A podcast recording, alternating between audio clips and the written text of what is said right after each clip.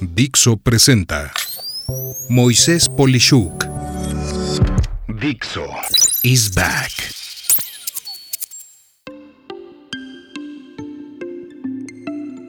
La propuesta de valor en tecnología. ¿Por qué casi nunca existe? Fíjate que cuando inicié en esto de la industria de las tecnologías de la información, me costaba mucho trabajo explicar lo que era el objeto de mi trabajo. O sea, lo que aportaba a los clientes, pues. Y esto me conducía comúnmente a hablar con quien sí me entendía, que generalmente era lo que podemos denominar como otro tecnonerd como yo. O sea, alguien que sabía de tecnología, pero que nunca podía explicar eh, fácilmente por qué era importante usar nuestros servicios. Me tomó muchos años poder articular el mensaje que en pocos segundos pudiera no solo explicar lo que hacíamos, sino por igual explicarlo a las personas o áreas de la empresa que podían contratarnos y no solo eso, los que realmente se beneficiaban de lo que hacíamos, que no es típicamente la gente de tecnología. Es así como gracias a múltiples personas que trabajan en las áreas de mercadotecnia y que pude conocer eh, en un remoto pasado y también las personas de ventas de estas empresas eh, que yo atendía, donde finalmente me metieron para siempre en la cabeza la importancia de lo que es una propuesta de valor. Dicho en lenguaje coloquial, la propuesta de valor es aquello que tú ofreces como producto o haces como servicio, que por la forma o peculiaridades que tienes tú como persona o negocio, nadie puede replicar de la misma manera, y así en pocas palabras eres único, diferente y no replicable idealmente.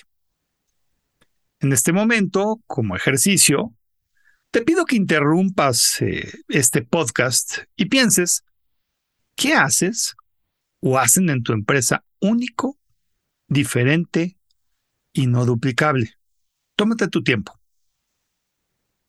Ok, si me hiciste caso, ya pensaste y viste que no está tan fácil. En especial si lo que tú dijiste lo hacen muchos otros también de la misma forma o incluso lo dijiste de una manera inentendible o simplemente se te hizo obvio que lo que tú hiciste lo hace todo mundo también. Y de esta manera la propuesta de valor es tan, pero tan importante que si no la tienes es casi, casi como si tu negocio no tuviera una misión que en palabras simples significa la máxima motivación o situación que aporta tu trabajo a la sociedad y tus clientes. He hablado mucho que no hay pero que valga para que, a pesar de ser una persona muy técnica, tú no puedas hablar en palabras sencillas.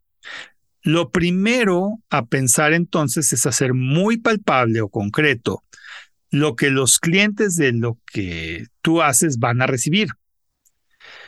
Seguidito de eso es importante entender que todos resolvemos algo que provoca algún malestar o situación complicada y para eso eres tú eh, lo que eres, por lo que es importante complementar lo anterior con la liberación del problema que gracias a lo que ofrece se va a lograr.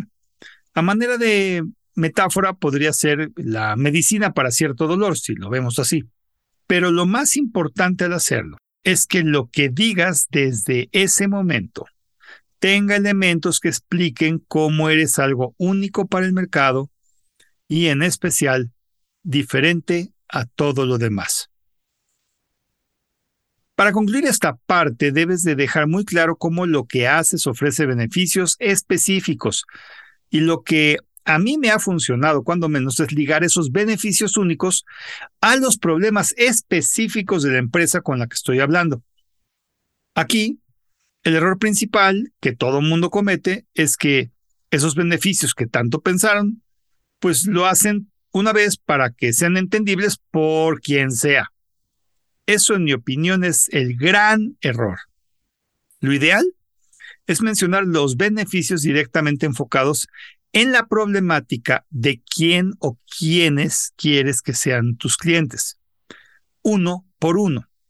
Y eso nunca sucede porque las personas que articulan este tipo de mensajes los recitan siempre, igual para todos, sin pensar de tantito la realidad de la empresa que tienen en ese momento enfrente de ellos. En pocas palabras, y en especial, en la medida en la que puedas hacer soluciones y explicaciones a la medida de quién quieres que te compre, la propuesta de valor será más clara. Por último, se debe de explicar esa propuesta de valor bajo un enfoque de relevancia para varios tipos de personas en la empresa que atiendes. Así, la propuesta de valor para la dirección de finanzas es diferente que eso mismo para la dirección de ventas y eso mismo para la dirección de informática, por darte un ejemplo.